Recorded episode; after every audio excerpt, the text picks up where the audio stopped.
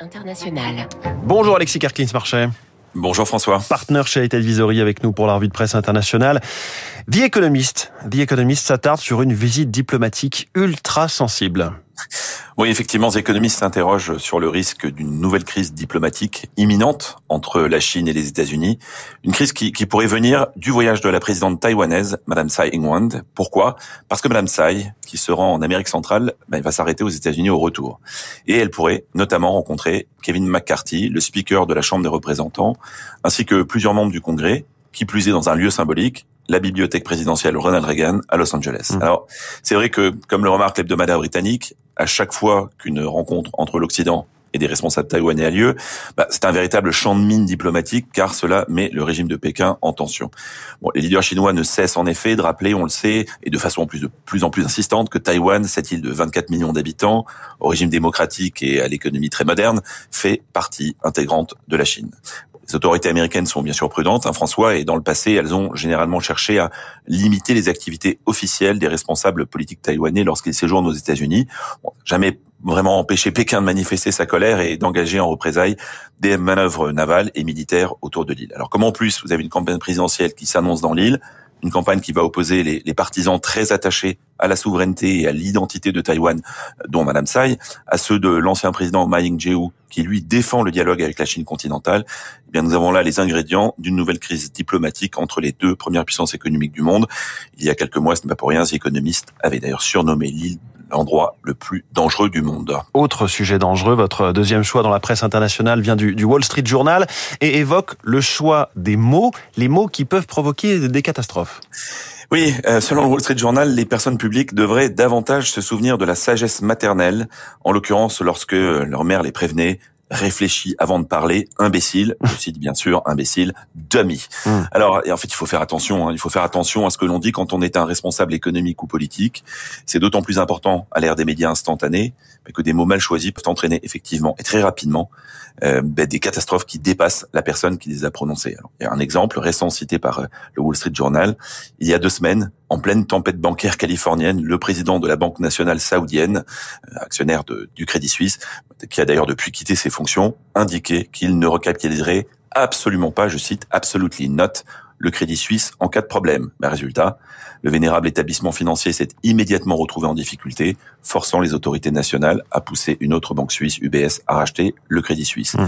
Autre exemple, cette fois politique, de quelqu'un qui aurait dû écouter sa mère, ironise le Wall Street Journal, on en a parlé, Donald Trump. Même si Trump ne regrette jamais rien, eh bien une grande partie du pays, lui, regrette ces tweets qu'il a envoyés lors de l'après-midi chaotique du 6 janvier 2021, et notamment ceux qui parlaient de l'élection volée, ou encore le tristement célèbre parlant de Mike Pence, à l'époque le vice-président, je rappelle, Mike Pence n'a pas eu le courage de faire ce qui aurait dû être fait autrement dit bloquer la certification de la victoire de Joe Biden. Mmh. Bon, nous avons tous évidemment en tête les images terribles de l'attaque du, du Capitole qui s'en est suivie avec des milliers de partisans de Trump galvanisés. Bon, ça concerne pas seulement Trump, hein, c'est aussi vrai des démocrates. Rappelez-vous l'expression François utilisée par Hillary Clinton, campagne de 2016, parlant des supporters de Trump dans les États industriels, les qualifie de deplorables en anglais, ce qu'on pourrait traduire par déplorable ou lamentable, un terme qui lui a coûté vraisemblablement l'élection présidentielle. En tout cas, ce qui est sûr, c'est qu'à l'ère moderne, il faut toujours faire très attention avant de parler et éviter les propos provocateurs ou dangereux. Donald Trump qui est à nouveau à la une de l'actualité ce matin, on y reviendra évidemment euh, dans le journal de 7 heures. Votre troisième article, euh, Alexis, s'intéresse à la façon de faire connaître la Shoah à la nouvelle génération, euh, c'est-à-dire dans, dans le Washington Post. Et oui, c'est un article très émouvant qui pose une question essentielle. Comment faire en sorte que, bah, que les nouvelles générations, et notamment les plus jeunes, soient informées sur la monstruosité de la Shoah c'est l'histoire d'une survivante d'Auschwitz, Tora Friedman, qui est âgée aujourd'hui de, de 85 ans, qui vit dans le New Jersey et qui poste des vidéos depuis 2021 sur TikTok pour raconter l'horreur vécue.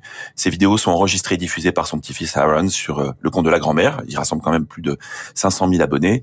Et Tova Friedman, il raconte euh, son destin, celle d'une jeune fille née juste avant la Deuxième Guerre mondiale en Pologne, d'abord enfermée dans un ghetto avant d'être déportée à Auschwitz, frôlant plusieurs fois la mort et finalement retrouvant la liberté en 1945.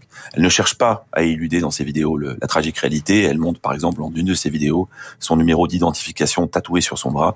Mais Tova Friedman reconnaît que le plus important pour elle et, pour son petit-fils, c'est de combattre le négationnisme et la désinformation avec des témoignages de première main, même si l'antisémitisme se répand largement sur les réseaux sociaux américains. Alors avec courage, elle avoue que cela lui donne encore plus envie de continuer son travail tant qu'elle est en vie. Elle envisage d'ailleurs de diffuser les contenus sur d'autres plateformes. Voilà François, je voulais citer cet exemple car il me semble indispensable de continuer à enseigner par tous les moyens les grandes tragédies de l'histoire et notamment l'Holocauste en nous appuyant sur les témoignages et la mémoire de ceux qui sont encore vivants. Alexis, on va écouter euh, un extrait de ces vidéos.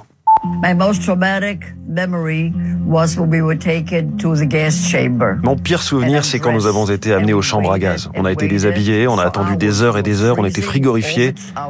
Puis, on nous a dit de nous rhabiller et de retourner dans le baraquement. On n'a jamais su pourquoi.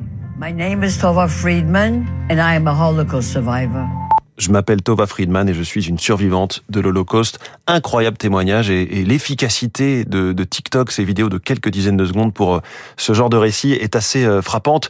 C'était Alexis Karklins, marchait pour la revue de presse euh, internationale de Radio Classique. Merci Alexis.